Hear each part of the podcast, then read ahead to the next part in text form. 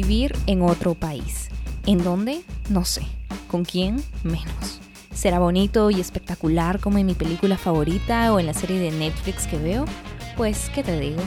Solo sé que aquí como en ningún otro lugar te encontrarás con personas reales, teniendo vulnerabilidades, miedos y hasta confesiones inéditas de por qué uno se escoge en un país para vivir. Esto es Criterio Inmigrante, con Tanaka como host e invitados de todas las partes del mundo.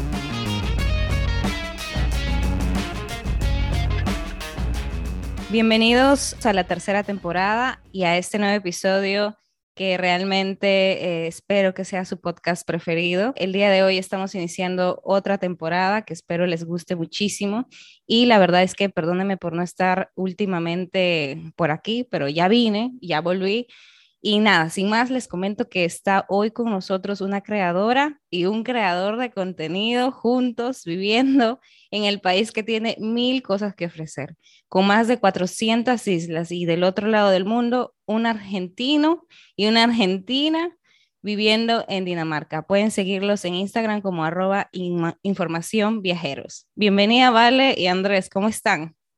Hola, muchas gracias. Hola, gracias por la invitación. Acá contentos de inaugurar la nueva temporada.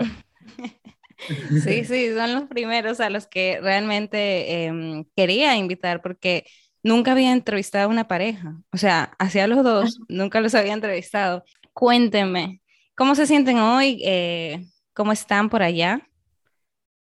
Por acá, bien, otro día nublado más para variar. No sé si saben mucho, pero Dinamarca en general tiene unos 10 meses de un otoño-invierno bastante largo y gris. Eh, así que nada, otro día más así, nublado con un poquito de lluvia, pero todo bien, descansando. Amerita quedarse tranqui y, no hacer mucho hoy. Absolutamente, yo entiendo. Yo entiendo eh, el frío, porque yo estuve viviendo en Canadá un, un, tiempo de mi vida también yo nunca creí estar en, en, del otro lado o al norte de América. ¿Ustedes se imaginaban allá en Dinamarca? O sea, cuéntenos esa historia de cómo llegaron, háblenos de su historia como inmigrantes allá. Bien. Eh, bueno, nada, la verdad que al principio no, no, esperábamos para nada estar acá. La vida nos fue llevando.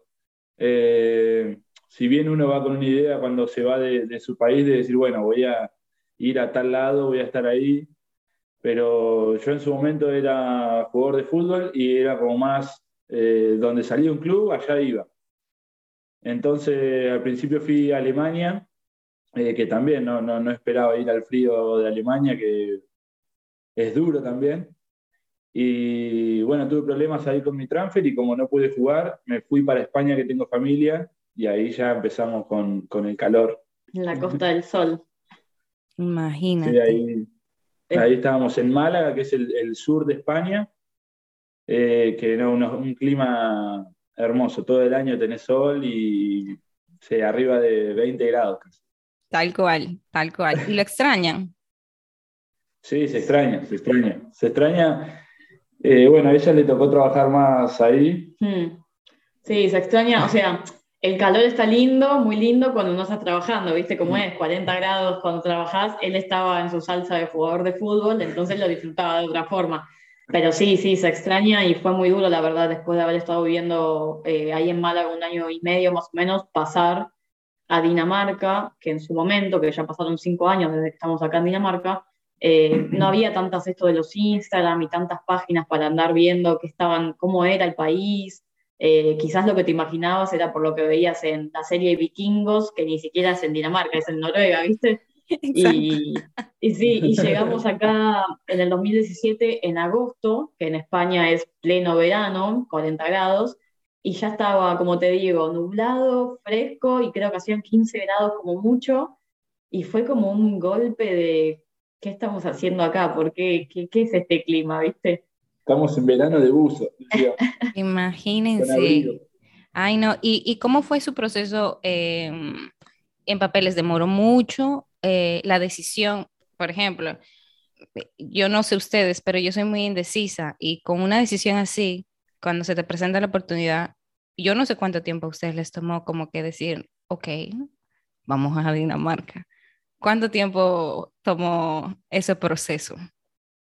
Y la verdad que fue muy rápido. Yo siempre le decía a ella cuando nos conocimos que si me salía un club hasta en China, le digo, yo voy a ir, le digo, si vos querés venir, estás invitada y nos vamos, le digo, pero también entiendo si vos decís no, me quedo, ¿viste? Porque no es fácil tampoco.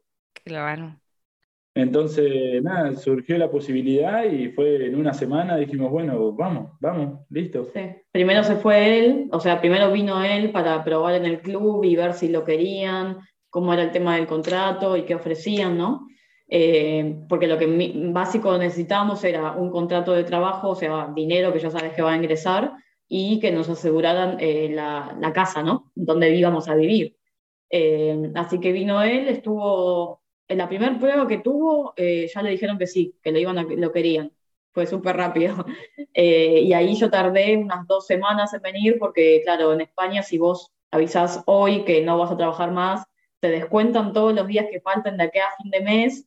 Entonces yo al final no iba a cobrar mi sueldo y había estado trabajando para nada ese mes, digamos. Y dije, no, bueno, yo me quedo acá, termino el mes, cobro lo que tengo que cobrar, termino de juntar todo lo que hace que hacer. Él se vino solo con una mochilita y yo tenía que hacer todo lo, demás, ¿viste? Ay, no. Qué abusador. Discúlpame, pero qué abusador. O sea, ¿tú sabes lo que cuesta empacar? No, Él agarró el botinero, puso sus botines, sus casitas de fútbol y, y, voló. Y yo vine, llegué acá con tres valijas, ¿viste? Nosotros allá compartíamos casa con una familia argentina pero nosotros teníamos nuestra habitación nada más. Y esa habitación se había convertido en, había de todo ahí adentro en un año y pico viviendo.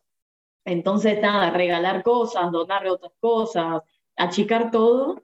Eh, y bueno, fue, la decisión fue rápida, yo tardé unos 15 días más en dejar todo cerrado allá y, y venirnos, y venir para acá con él. Wow. Wow, wow, wow, wow. O sea, eh, ustedes definitivamente son unos aventureros, déjenme decirles. O sea, sí. yo, no, yo sinceramente, yo y creo que varias personas se toman su tiempo para, ustedes saben, porque en principio la cultura, eh, bueno, según lo que he estado investigando, ¿verdad? No es muy parecida a España o Argentina. Y es otro idioma. Y a pesar de que uno no, uno vea que hablan inglés y que, bueno, uno se puede desenvolver y vivir solo sabiendo inglés, eh, muchas veces uno se siente como que, bueno, déjame aprender danés, que es lo que ustedes hicieron. Y la verdad es que los felicito por eso, porque no mucha gente hace ese pasito extra, eh, porque fácilmente uno puede vivir solo con inglés, pero es mucho mejor para socializar y para estar eh, más, mm, no es cómodo, pero eh, acoplado eh, a Dinamarca. ¿Cómo les funciona eso? Sí, yo creo que es súper importante porque como vos decís, por más de que puedas expresarte y hablar en inglés y todo lo que quieras, siempre como que se dice estando un pasito afuera, ¿viste? La sociedad, como vos decís, es muy diferente a la latinoamericana o a la española que que somos de hacer amigos mucho más rápido y fáciles y al toque venía a mi casa y comemos algo.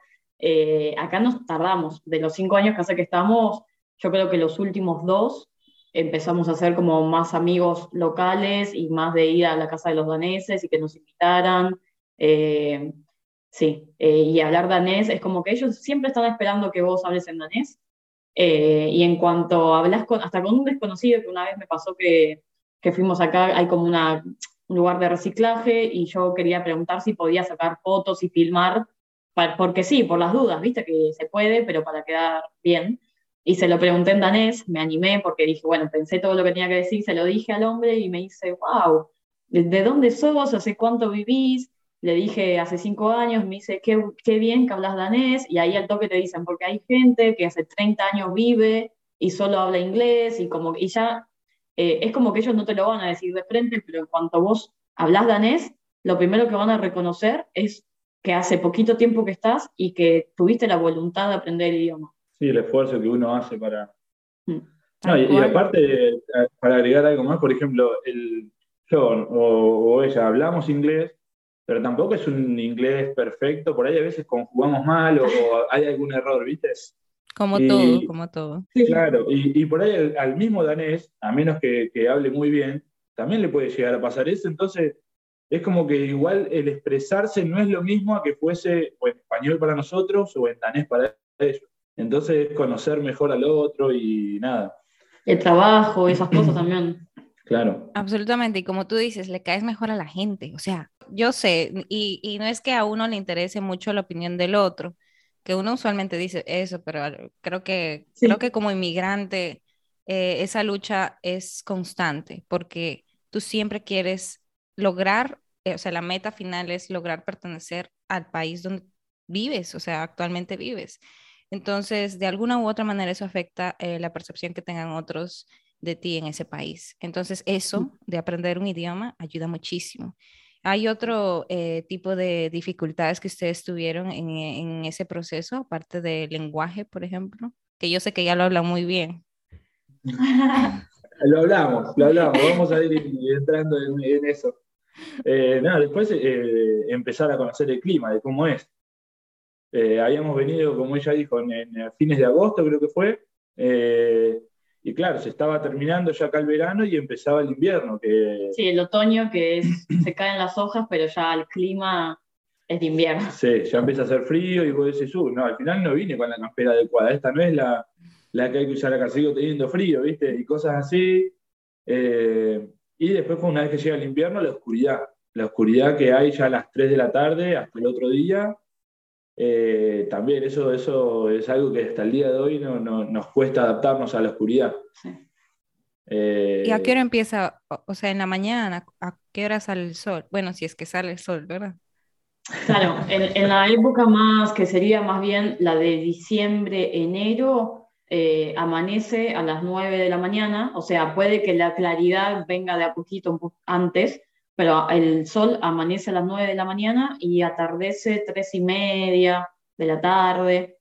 Entonces, yo creo que cualquier persona que le pregunte que ya haya vivido por lo menos un invierno en Dinamarca, eh, quizás no tanto el frío, porque una vez que tenés ropa adecuada, ya estás en, yo voy en bicicleta, llueva, truene, nieve, no pasa nada, ya me acostumbré a eso, pero la falta de sol es como que ya son las 4 de la tarde, decís, ¿qué hacemos? ¿Cenamos? Y yo voy a trabajar a, siempre después de las 6 de la tarde. Y en pleno invierno es como que decís, oh, qué loco, ¿no? Yo me estoy yendo a trabajar y ya la gente ya está cenando, ¿viste? Ya... Es como irse, bueno, y, y, y, como ustedes dicen, ya a las 3 de la tarde es como casi trabajar en la madrugada para uno. O sea, desde este lado, ¿verdad? ya está los, horarios, los, horarios, de trabajo en general son de 8 a 3 o de 8 a 4. Y claro, vos entras, está amaneciendo y te vas y ya está atardeciendo. No ves el sol. Si, si trabajas en oficina, nosotros por suerte trabajamos como al aire libre, digamos, ¿no? Pero si trabajas en oficina, eh, no ves el sol. Increíble, increíble. Wow. Y ustedes, me, o sea, eso es lo que más extrañan, el sol, la playa, el pasarla, eh, no sé si les gusta el calor también, porque yo vivo aquí y miren, es fuerte, o sea, no, es nada bonito, eh, tampoco el calor, calor a, 40 grados centígrados prácticamente. Es un tema, sí, sí. Eh, cuando uno dice eso, sí, dame un, verano de unos 25 grados, viste, algo normal. Pero bueno, uno se va acostumbrando y, también uno sabe que el esfuerzo que estás haciendo de vivir en este lugar eh, es por algo más, ¿viste? Nosotros apuntamos a dentro de, no sé, tres años como mucho, estar viviendo, quizás no todo el año, pero lo que se puede sin perder residencia acá, en un lugar eh, durante el invierno danés, irnos a otro país. Ah, bueno, ¿y a qué país preferirían ir después de... Mira, hay unas cuantas Está Costa Rica, puede ser Brasil, puede ser de nuevo España, eh, o puede ser... Hay, hay muchas ideas, ¿viste? La idea es envejecer y vivir de rentas.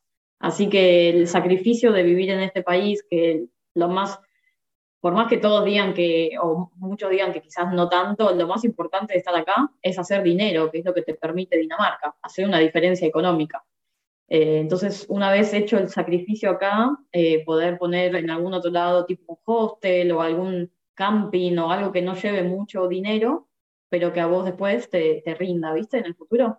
Absolutamente, absolutamente. Concuerdo con esa idea, concuerdo con esa idea.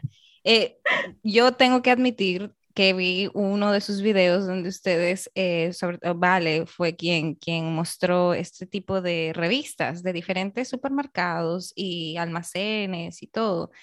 Yo no puedo creer, y mira, eh, voy a sacar un comentario que alguien te mencionó, dijo que nos cuesta comprar cosas con el sueldo de este lado del mundo, ella estaba en Argentina, y se necesitan a veces pagar en cuotas, y ahí ya es tan accesible.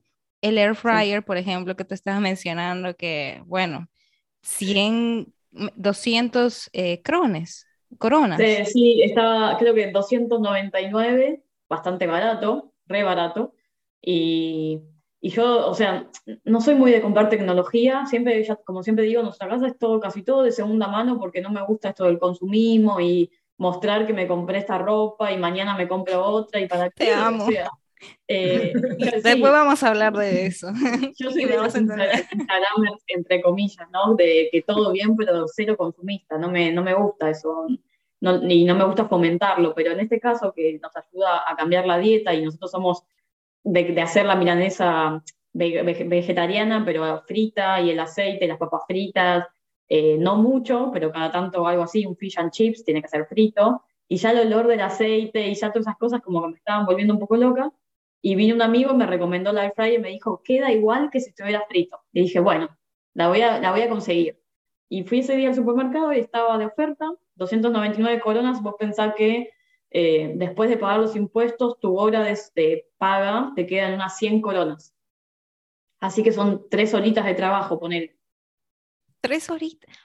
Óyeme, eso es eh, magia para mí, porque aquí muchas veces la gente se endeuda muchísimo.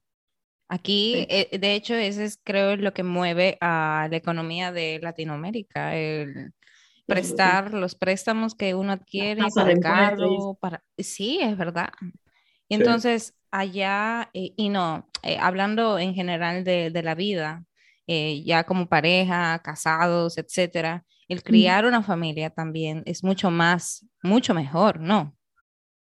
Y sí, sí, es diferente por todo eso que decís, por beneficios que te da el Estado, por vos pagar la cantidad de impuestos que pagás, eh, la forma de vida, la calidad, y aparte esto que decís que los sueldos eh, rinden eh, de tal forma que uno no tiene que endeudarse para tener algo. y eso está muy bueno, que en Argentina también pasa, que todo se saca a 12 cuotas, 24 cuotas, y al final pagaste la compra del día de hoy en, dos años, ¿viste? Es una locura.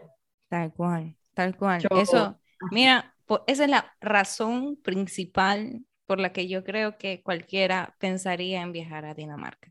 Sí, sí, yo creo que es eso. Y aparte, por ejemplo, acá la gente normalmente saca un préstamo para comprarse una casa o cambiar el auto, pero a la hora de devolver lo que vos estás pagando, la tasa de impuesto no es tan alta como. creo que es de 2%, ponele que sea. O sea que no, no vas a pagar otro auto para cuando hayas terminado el préstamo. No, no, no, mira. Aquí la tasa sube eh, desde el 9% hasta lo que tú quieras, porque es que depende de cada banco. Sí. Pero está fuerte eso. Y bueno, yo no sé, eh, la conversión, ¿cuánto es eh, una corona con un dólar? Con un dólar, yo creo, no, yo siempre la hago con euros, ¿viste? Pero con un dólar creo que es 6,40 coronas, un dólar. Ahí el pelo se va a fijar en el banco. Voy a hacer la conversión. Pero creo que es así. Wow. Hazme, a, ver, hagamos un ejemplo, por ejemplo, de ese air fryer de 200 y pico de coronas. ¿Cuánto saldría en dólares? Yo creo que mucha gente le va a dar en dólares creo que son eh, como unos 40 euros. Tenemos que poner dólares, dólares acá. Un segundo, eh, que 299 coronas son 45 dólares. 45 O sea, me imagino que ahí en dólares sale lo mismo. El tema es cuánto tardás en ganar esos dólares. Exactamente. No estamos hablando de que probablemente cuesten unos dólares más en, donde sea menos accesible ir, como por ejemplo, digamos, eh, no sé, Bolivia, Brasil, Perú, algunos lados de Perú, eh, inclusive de Argentina, pero sí, eh, el sueldo no es tú sabes, la, gran cosa. Entonces, es verdad. Y, acá tengo más o menos una hora de trabajo que serían 100 coronas más o menos. son 15 son dólares. 15 dólares, dice. Sí, ¿no? ese es un tema grandísimo. No, pero me alegra muchísimo que, que, ustedes sean tan abiertos también en sus redes, porque de verdad nadie, y yo estoy segura que nadie ah, de, de, Dinamarca ha ayudado tanto como ustedes a la población que, que está interesada en ir, porque ustedes dan muchísima información y la dan actualizado. O sea, sí, lo intentamos y intenté, intento que sea realista lo que decimos y no todo o sea que uno puede soñar un montón, un montón y todo, pero como yo siempre digo, los sueños se pagan con dinero. Lamentablemente en este mundo sin dinero muy lejos no llegas. Entonces eso, ponerlos en la gente que a algunos les molesta porque quieren que, les hable siempre de, de, así como muy ficticio, ¿viste? Acá pues la vida perfecta, todo perfecto, pero yo no soy así y, y prefiero decir la verdad y que la gente sepa cuánto va a necesitar gastar o cuánto es esto, porque Pasa mucho que en Argentina, por ejemplo, por los noticieros, te venden el anda a Dinamarca y son 2.000 euros de sueldo, pero no te dicen, de esos 2.000 tenés que pagar por lo menos 1.000 del TER, después tenés que vivir, y cuánto te queda, ¿viste? Te, ya a, los, a, los, a la gente con la desesperación que hay en Latinoamérica de salir de toda esa inflación y toda esa locura que, por más que nuestros países sean súper bellos y tengamos muchas cosas hermosas, la economía y quienes la manejan hacen muchos desastres cada tanto. Entonces, claro, en el noticiero te venden eso y ¿qué querés? Vender todo y irte a vivir a Dinamarca. Y yo lo que les digo, yo te, trabajo entre 40 y 45 horas semanales para ganar el sueldo que tengo. No es que me lo regalan y que las cosas son así de fáciles como, cualquier, como quizás otra, otro Instagramer te lo vende porque está o de visa o vive un año o el año que viene ya se quiere ir a vivir a otro país es como que depende quién lo plantee, seas una persona, una pareja o una familia, es como las cosas me parece que se tienen que informar y ver, ¿no? Absolutamente. Desde mi, punto de vista. Ahí, mira, tienes un punto, porque es verdad, no mucha gente eh, tiene diferente perspectiva de, de, cómo va a ser y definitivamente se adecua a, a si eres casado, si tienes una pareja, si estás soltero, y tú hablaste de que, pues sí, la gente usualmente trata de maquillarlo un poco. Es verdad, eso es verdad. Y en Dinamarca yo sé que no todo es bonito tampoco, porque vi otra de las entrevistas que de... Tú no sales tanto, Andrés, por eso es que no te saco una, pero es que ah, ya es casi famosa. No, pero, pero de verdad que vale... A mí, me, cuesta, me cuesta mucho hacer mucho lo que hace ella, de, estar hablando ahí tanto con la gente, de, e, explica a veces, muchas veces lo mismo, yo digo, no, yo no podría. tengo paciencia, ¿entendés? Sí, sí, vale, eso es, eh, mira, eso es una gran virtud, y sobre todo en redes sociales, pero yo iba a decir que eh, vi una entrevista donde tú eh, hablas con, creo, un noticiero en, en Argentina, y, y, tú dices, pues sí, no es, como que no es todo bonito, no hay gente que la tasa de suicidio, por ejemplo, sube. O sea, la gente no solamente es feliz con el dinero. Yo no sé si te ha pasado, uh, tal vez con, con, gente que tú conoces, eh, verlo y, y, y, darte cuenta de eso eh, que es real, o sea, porque muchas veces eso sale en las noticias, pero ¿te ha tocado a ti, por ejemplo, lidiar con una persona que tenga depresión? Ah, ah, sí, sí, y ahí lo dejo al pela que él ha estado más en eso, en eso metido, pero esto es lo que es una diferencia muy grande en lo que yo muchas veces digo, de que hay mucha gente que se maneja solo con argentinos, entonces, claro, todo lo que te habla de Dinamarca es como bastante superficial porque no se han metido en Dinamarca daneses y la vida de ellos. Nosotros ya hace tanto tiempo que estamos que hemos tenido que pasar tantas circunstancias, y por ejemplo esta que el Pera les va a poder contar, que es que eh, conocemos daneses y sabemos que su vida no es perfecta porque hayan viajado por el mundo o porque sus padres sean millonarios. Eh, y bueno, acá el, Pera te puede decir, ¿no? No, yo, eh, yo la experiencia que tuve, por ejemplo, a mí con mi lesión en la espalda, el Estado, después de un tiempo, como yo no podía trabajar y seguía con dolores y, todos los problemas que trae la, espalda, me mandaba, perdón, me mandaba a un, lugar, a un... Eh, a un centro. Sí, a un centro de estudiantes, por decirlo así, a que yo vaya a aprender más danés, pero mis compañeros ahí eran jóvenes daneses que por ahí entraban a hacer una carrera y no les terminaba gustando, entonces se iban y los mandaban ahí para que sigan practicando o buscando. Orientándolos, digamos. Claro, qué les gusta a ellos eh, para, para, poder estudiarlo. Entonces había lugares que hacían carpintería, otro mecánica, cocina, eh, cosas con la ropa. Mm. Entonces, claro, a vos te preguntan, ¿qué te gusta hacer? Y a mí me gusta la mecánica. Bueno, entonces anda a este taller de mecánica y si te gusta ya sabés que podés empezar la carrera. Y también agregar que había gente que estaba por adicciones, tanto drogas como alcoholismo, o por depresiones, ansiedades y esto que te digo que tienen todo y todo es gratis y al mismo tiempo no saben qué estudiar, por ejemplo. Cuando nosotros quisiéramos ser, eh, no sé, médicos y tenemos que pagar la carrera o mudarnos de ciudad o no sé qué, y bueno, ahí el bueno, no, está bien. Lo que había, lo que había también era mucho que, los padres le metían mucha presión a los hijos entonces los hijos tenían, tenían que ser médicos, ponele. Y claro, y por ahí al chico no le gustaba eso y se terminaba yendo y ya, claro, lo sacaste de eso y era un problema gigante para ellos que no sabían qué hacer después y empezaban, esto que te digo, por ahí empezaban mecánica y no les gustaba y otra vez volvían ahí y era como que una rueda que nunca paraba, entonces entraban con una depresión de decir, bueno, no estoy encontrando mi rumbo, no estoy, no estoy sabiendo qué hacer con mi vida, entonces ya ahí y cuando iban a la casa, la presión de los padres, que algo tenés que estudiar, algo tenés que ser, porque, qué sé yo, entonces, claro, los pibes sentían mucha presión en, los hombros de, ellos mismos y de los padres, ¿viste? Que, que les van metiendo ideas en la cabeza de lo que tienen que ser, digamos. Y, solo para saber ese dato, ¿a qué, em, edad tenían eh, esas personas? Y había de 20, 19 hasta... 30 por lo menos. Sí, un poco menos por ahí, ponerle 26, 28.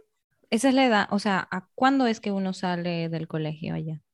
A los 18, igual que la mayoría de... Sí, sí, sí.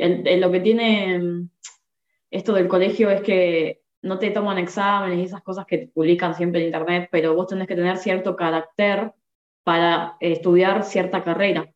No es, mm. por ejemplo, en Argentina, vos terminaste la secundaria y empezás la carrera que quieras con la, con el, con, la, ¿cómo se dice? Exacto, con las notas que hayas tenido, o sea, un 7, un 8 o un 10, podés ser médico, neurocirujano o lo que quieras. Acá, si vos tenés determinados caracteres, podés apuntar a carreras más profesionales y si tenés menos, no. Entonces es, parece que es súper eh, como free y la libertad de la educación danesa, pero al mismo tiempo tenés un montón de presión ahí. Porque acá resulta que los daneses quieren ser todos profesionales y por eso venimos los inmigrantes y hacemos el resto de trabajos que, que hay un montón de falta de mano de obra porque ellos no quieren limpiar eh, o no quieren ser camareros o no quieren ser ayudantes de cocina, quieren ser los chefs, ¿me entendés? Entonces es complicado que todos encuentren su lugar en el mundo cuando todos apuntan solo a lo más alto. Ah. Eso, em, eso yo creo que se vive en la gran mayoría de países eh, que tienen gran desarrollo. Y aparte de eso, yo quisiera preguntarles, ¿ustedes se sienten eh, cómodos en, Dinamarca aún así con todo eso? Yo creo que de mi parte yo sí, porque no me voy a olvidar nunca de mis raíces y de nuestra educación y de lo que mis padres me han inculcado, que es eh, esto mismo de esforzarse para conseguir algo. Eh, y a mí me da igual el trabajo que tenga que hacer, porque para mí cualquier trabajo es digno, no me pongo metas así como que me... Sí tengo ansiedad, pero son por otras cosas en la vida y las intento canalizar de otra forma, ¿no? Eh, y también he sufrido depresión cuando era más chica, pero es como que son cosas que, pueden pasarle a cualquiera, ¿viste? Pero es como que acá las altas tasas de depresión y ansiedad, teniendo 18 años, eh, nuestro vecino, sin ir muy lejos, tiene 21, 22 años y estaba con Andrés, que después resulta que vinimos a vivir al mismo lugar, estaba con Andrés ahí por alcoholismo. Tipo, que tuvo que dejar de jugar al fútbol porque el domingo no se podía despertar de lo borracho que había quedado el sábado y vos decís, wow. Wow, es verdad. Ay, eh, bueno, pero uno, yo siento que el ser humano se complica cuando tiene solamente tiempo para pensar. Cuando uno está haciendo, eh, o sea, cuando uno está trabajando para, para lo que sea, y estás viviendo el día a día eh, y, trabajando por el sueño que uno tiene o por el trabajo que uno quiere o por las ganas que uno tiene de vivir eh, o una meta a largo plazo, a uno como que más o menos, no digo que no, tampoco uno no sienta, pero se le va yendo ese, ese pesar y esa depresión, porque uno más se deprime cuando más piensa, y eso es lo que pasa allá. Bueno, y, volviendo a, la oscuridad y eso, vos pensás que ya para nosotros, ponerle también fue un cambio adaptarse a, lo que es este mundo nuevo, eh, también fue, y es duro porque ya te digo, el hecho de la oscuridad, y mirás para afuera a las 6 de la tarde de, invierno y decís, no voy a salir afuera, ya me quedo en casa calentito, y claro, y te faltan todavía para irte a dormir 5 horas, 6 todavía. Y claro, estás en tu casa y en tu casa y en tu casa, y eso se hace duro también. Bueno, y, me imagino que fue peor en coronavirus, ¿verdad? Eh, mira, acá resulta que eh, no, fue, tan loco como, como en otros países, no tuvimos nunca ni toque de queda, ni que no pudiéramos salir de nuestras casas. Sí que cerraron, por ejemplo, los gimnasios y la pileta, que a Andrés lo afectó un montón porque es lo que él tiene que hacer eh, rutinariamente. Después los cines y esas cosas, nosotros vivimos en un pueblo muy pequeño y como que nos hemos, entre comillas, acostumbrados a no depender de de todo lo social, de tener que ir a un bar o de tener que estar siempre saliendo, cosas por el estilo, que no quiere decir que no lo extrañemos, pero aprendimos a vivir un poco con eso. Entonces, como que no fue tan duro para nosotros, o con diferencia a otros países, la pandemia. Mm. Y no, como no tenemos hijos y todo eso, no tuvimos que vivir acá volviéndonos locos con más gente adentro de nuestra casa, ¿viste? Pero pero por suerte no fue tan, tan decía así como, no sé, en España, que mi hermano tenía que salir corriendo al supermercado y después tenía que entrar porque toque de queda o, o barbijo en la calle, eso no lo tuvimos que, que implementar nunca, por suerte. Wow, qué bueno, qué bueno. Eh, y aún así, y aún así, yo siento que yo no tampoco no, yo he cambiado como mi forma de vivir, me he adaptado mucho a, al país donde yo vivo y aún así me afecta me afecta, eh, por ejemplo, me ha afectado, eh, como te digo, mientras más uno tiene tiempo para pensar en eso, pues más uno sufre. Y en ese momento era incapaz yo de viajar a Perú, por ejemplo, o de que alguien me visitara. Y esa imposibilidad eh, me hizo como que, wow, no, voy a, no sé en cuánto tiempo voy a ver a mi familia, no sé si, y ustedes creo que, yo creo que tu familia no la viste desde el 2019 y hace poquito tú fuiste a Argentina. Eh, ¿Qué se sintió eso? O sea, ¿qué se sintió? Yo sé que Andrés no, porque tu familia me parece que vive en España, ¿verdad? Sí.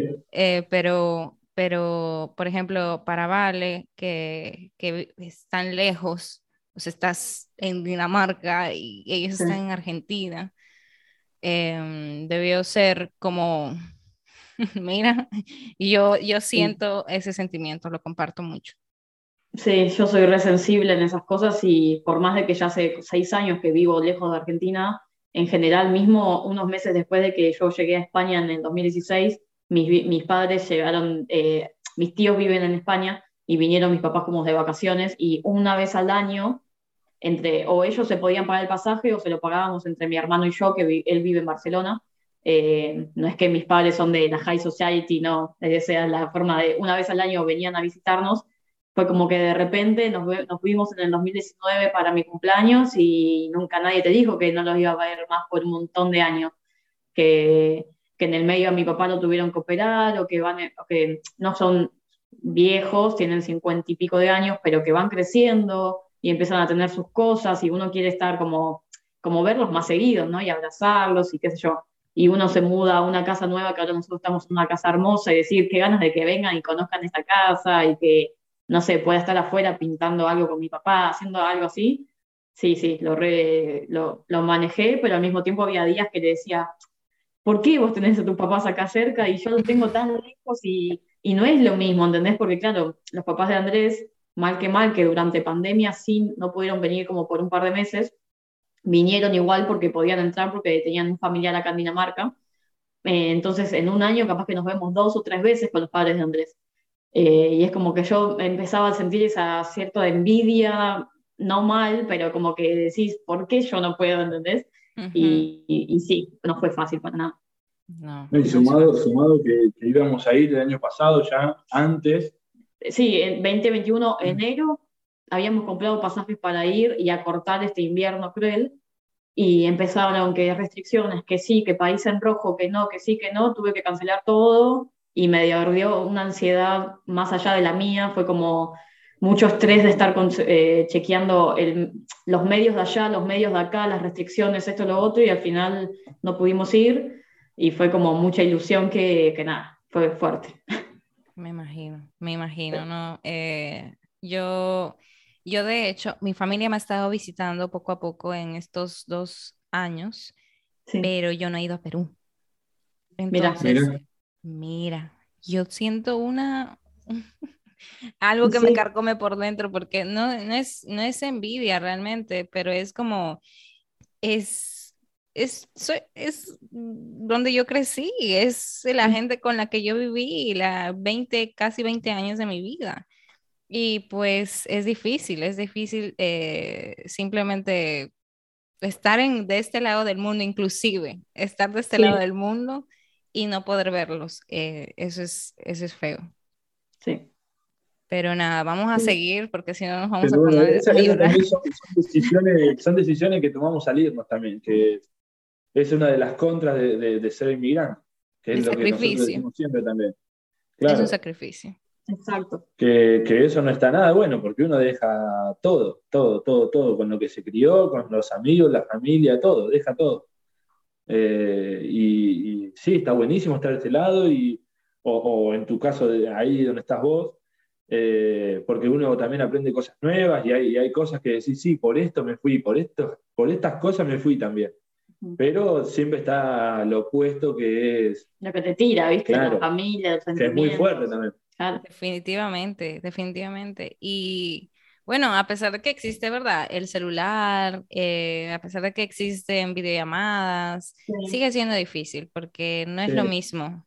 No, para mm. nada. No es lo mismo un abrazo o sentir que estás ahí, pase lo que pase. No, no, no es lo mismo para nada. Que la gente muchas veces te dice, viste, ah, pero haces una videollamada, sí, pero ese sentimiento de quizás no es todos los días, claramente, pero un día que te pega una angustia fuerte y que decís quiero que me abrace mi mejor amiga o quisiera ir a tomar unos mates y porque a nosotros nos pasa que nosotros somos dos y con todo esto de la lesión del pela, hemos pasado momentos eh, turbios, ¿viste? Y tristes y de estar solos por más de tener la ayuda y el apoyo de los demás desde lejos, operaciones, rehabilitaciones, muchos dolores, un montón de cosas eh, y uno, no sé, hubo un momento que el pela no le dio depresión, pero por ahí le cambiaba el humor y se ponía de mala onda. Yo, tenía un momento que no quería salir del departamento, no quería ver a nadie, porque, claro, yo estaba pasando un cambio de. decía, voy a poder caminar, no voy a poder caminar, decía yo, era, era muy fuerte, ¿viste? Para mí. Y claro, entonces explotaba conmigo y, y yo le decía, eh, yo sé que esto en otra situación, si estuviéramos en nuestra ciudad, por ejemplo, eh, no sé, vendría un amigo y vos le podrías decir a él qué sentís, y yo me iría a tomar unos mates con las pibas y diría, les contaría lo que me está sucediendo en este momento, eh, para canalizar, ¿viste? Que, para hacerlo más llevadero. que es lo que yo digo siempre, está buenísimo y hay un montón de cosas que están re buenas, pero hay cosas reales de la vida real que los problemas siguen pasando, estés en el mundo que estés viviendo. Eh, y bueno, nosotros somos dos y nuestra familia está acá y claro, canalizar problemas y eso no es fácil muchas veces, tipo, no sé. No, es verdad. Y, y, el apoyo mutuo, que como tú dices, eras tú la única que podía ayudarlo. Y eso es como que carga mucho eh, a la otra persona, eh, viceversa, en viceversa. De él a ti, de, o sea, es, son una pareja, solos en un país. Eso de verdad que tal vez no mucha gente, como tú dices, lo entienda, pero uno no lo entiende eh, porque tiene su familia y tiene una red de apoyo. Y por eso es que es tan importante tener una red de apoyo en el país y por eso es tan importante sentirse como que uno pertenece a esta sociedad que, que poco a poco haces amigos, poco a poco mm. generas otra vida, porque no es la misma que en Argentina o en, en, tu anterior país, pero, pero realmente eh, involucra tantas cosas como para que uno se sienta y, y, cuando pasen este tipo de cosas uno pueda sentir, ah, bueno, no, no fue tan malo como la anterior vez y poco a poco se vaya haciendo un poquito más ligero. Pero, pero sí, uno trata, uno intenta al menos eh, seguir con el día a día. Eso sin duda, siempre para adelante. Sí, siempre para adelante, vale.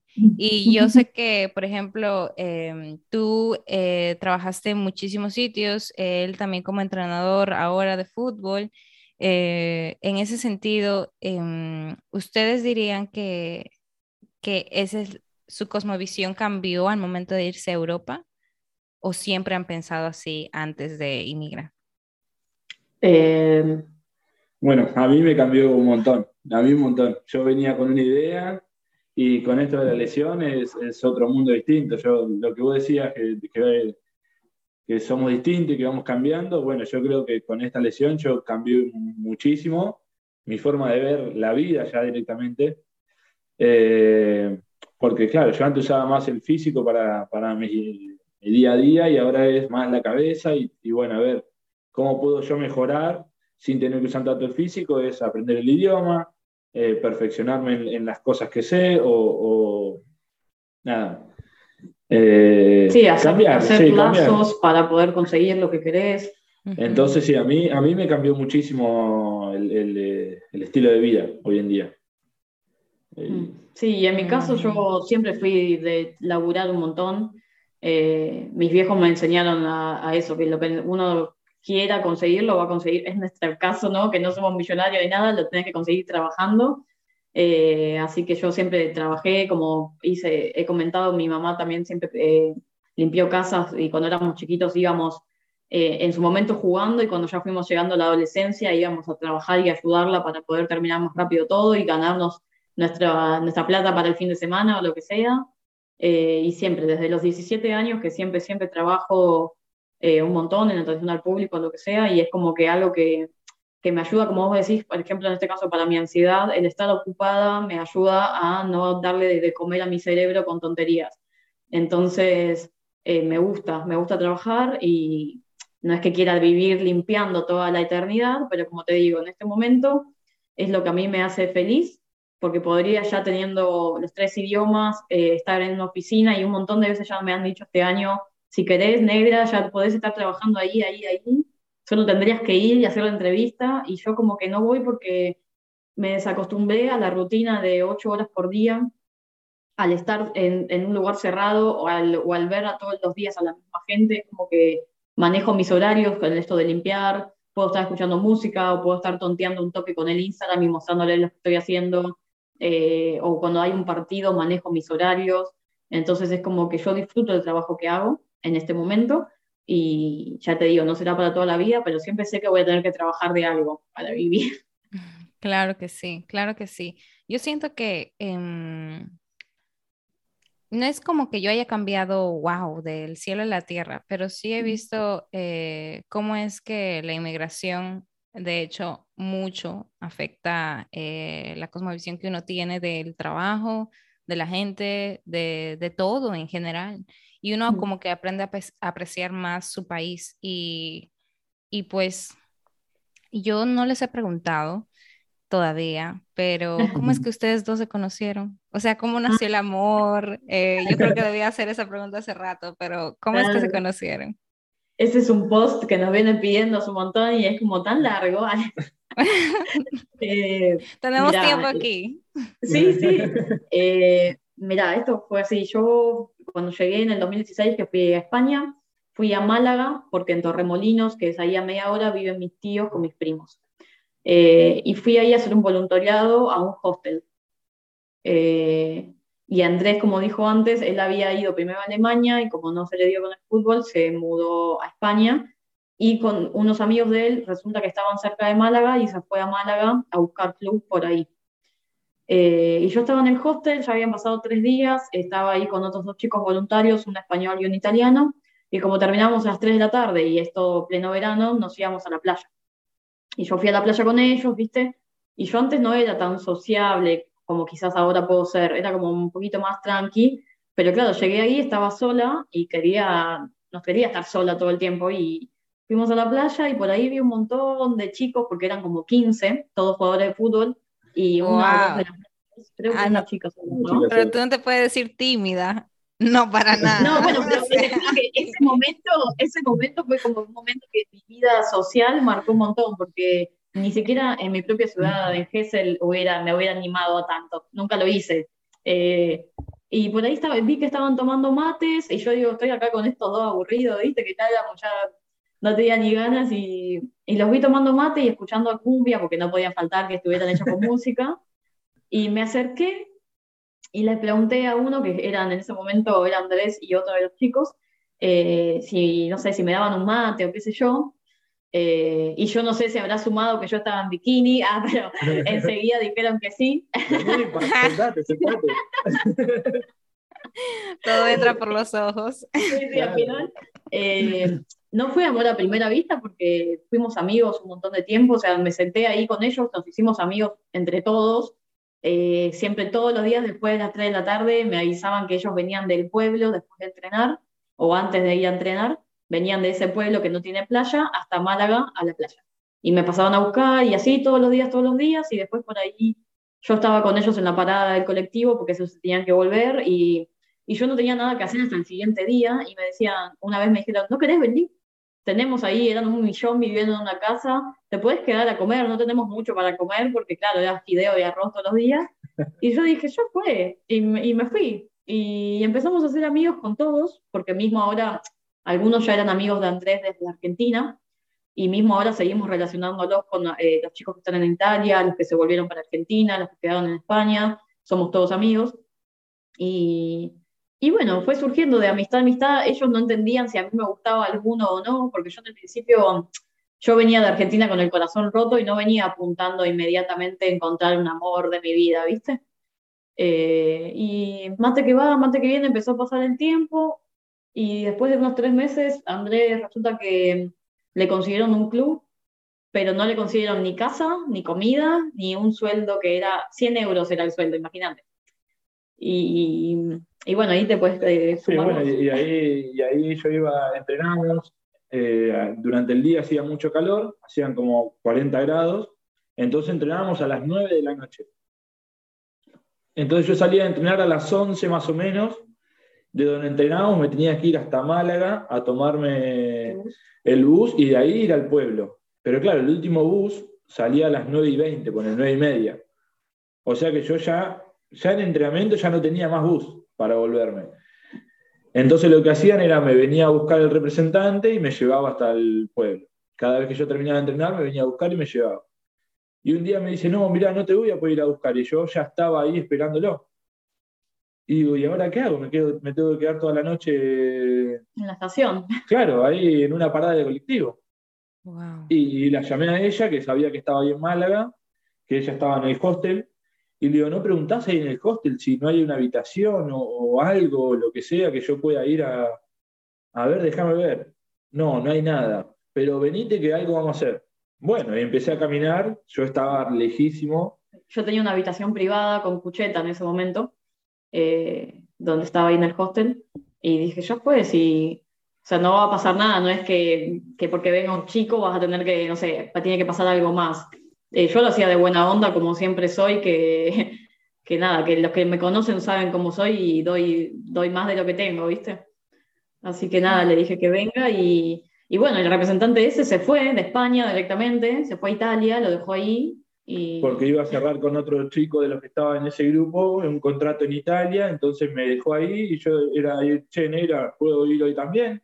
Eh, me está pasando lo mismo, una semana, dos semanas, un mes, dos meses y ya, bueno, ahí empezó a surgir. Claro, no, yo me imagino.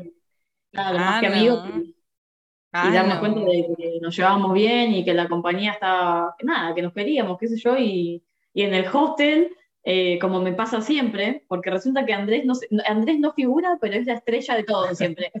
Eh, en el hostel llegaba yo, eh, y ¿cómo está Andrés? Claro, porque yo nunca pregunté si se podía quedar a dormir. Fue como, dale, pasar corriendo que ahora no está el gerente o dale. Y en un momento ya sabían todos, nunca, nunca me dijeron nada, nunca me dijeron, che, está mal, lo que... nunca me dijeron nada. Y me preguntaban, ¿cómo está Andrés? ¿Cuándo viene? ¿Cuándo llega hoy? ¿Viste? Ya sabían todo. Eres el esperado de la noche. Así pero bueno. Despertarme y hablar ahí en la recepción, cómo andaban, qué sé yo, ya estaba todo bien. O sea, eh, realmente tienen ya casi cinco años de relación también, entonces. Sí, seis. Seis. Del 2016 a... Porque yo llegué en junio del 2016. Este, este año, seis. Sí, este año. Y nos pusimos de novios en septiembre del 2016. Bueno, mira, eso es un tiempo. Eso es casi la... Ustedes tienen veintipico, veintiocho. Veintinueve y treinta yo. Ah, bueno. Ustedes se mantienen jóvenes, tranquilos. bueno, bien ahí. ¿no? Y el deporte y todo lo que ustedes hacen y el frío de Dinamarca los conserva. Se conserva. Yo creo que es por eso que mucha gente también quiere ir. Pero nada, eh, miren, ha sido un gustazo. Em, yo espero que esto se vuelva a repetir. Me da mucho gusto que ustedes estén tan trabajadores allá en Dinamarca, que logren sus sueños y sus metas, que realmente no, no se dejen tumbar por ningún obstáculo y pues eh, que siempre traten de ver a su familia. Eso es lo, creo que es lo más importante. Qué genial. Mil gracias y nada, cuando quieras, un gustazo, la verdad, hablar con vos. Sí, muy bueno. Con ustedes también. La verdad es que eh, me he dado cuenta de que Dinamarca en general tiene sus, sus pros y sus contras, pero eh, más genial es tener la compañía correcta ya. Definitivamente. Muchísimas Pero nada, eh, ustedes son, eh, miren, los pueden seguir, voy a volver a repetir su eh, Instagram, los encuentran como arroba información viajeros. gracias, Vale, gracias Andrés, o el Pela, como te llaman. y de verdad que esto se vuelve a repetir muy pronto. Cuando quieras, un gustazo. Sería buenísimo. Y gracias a la gente por escuchar. Gracias a la gente que nos está escuchando. Gracias a ustedes también.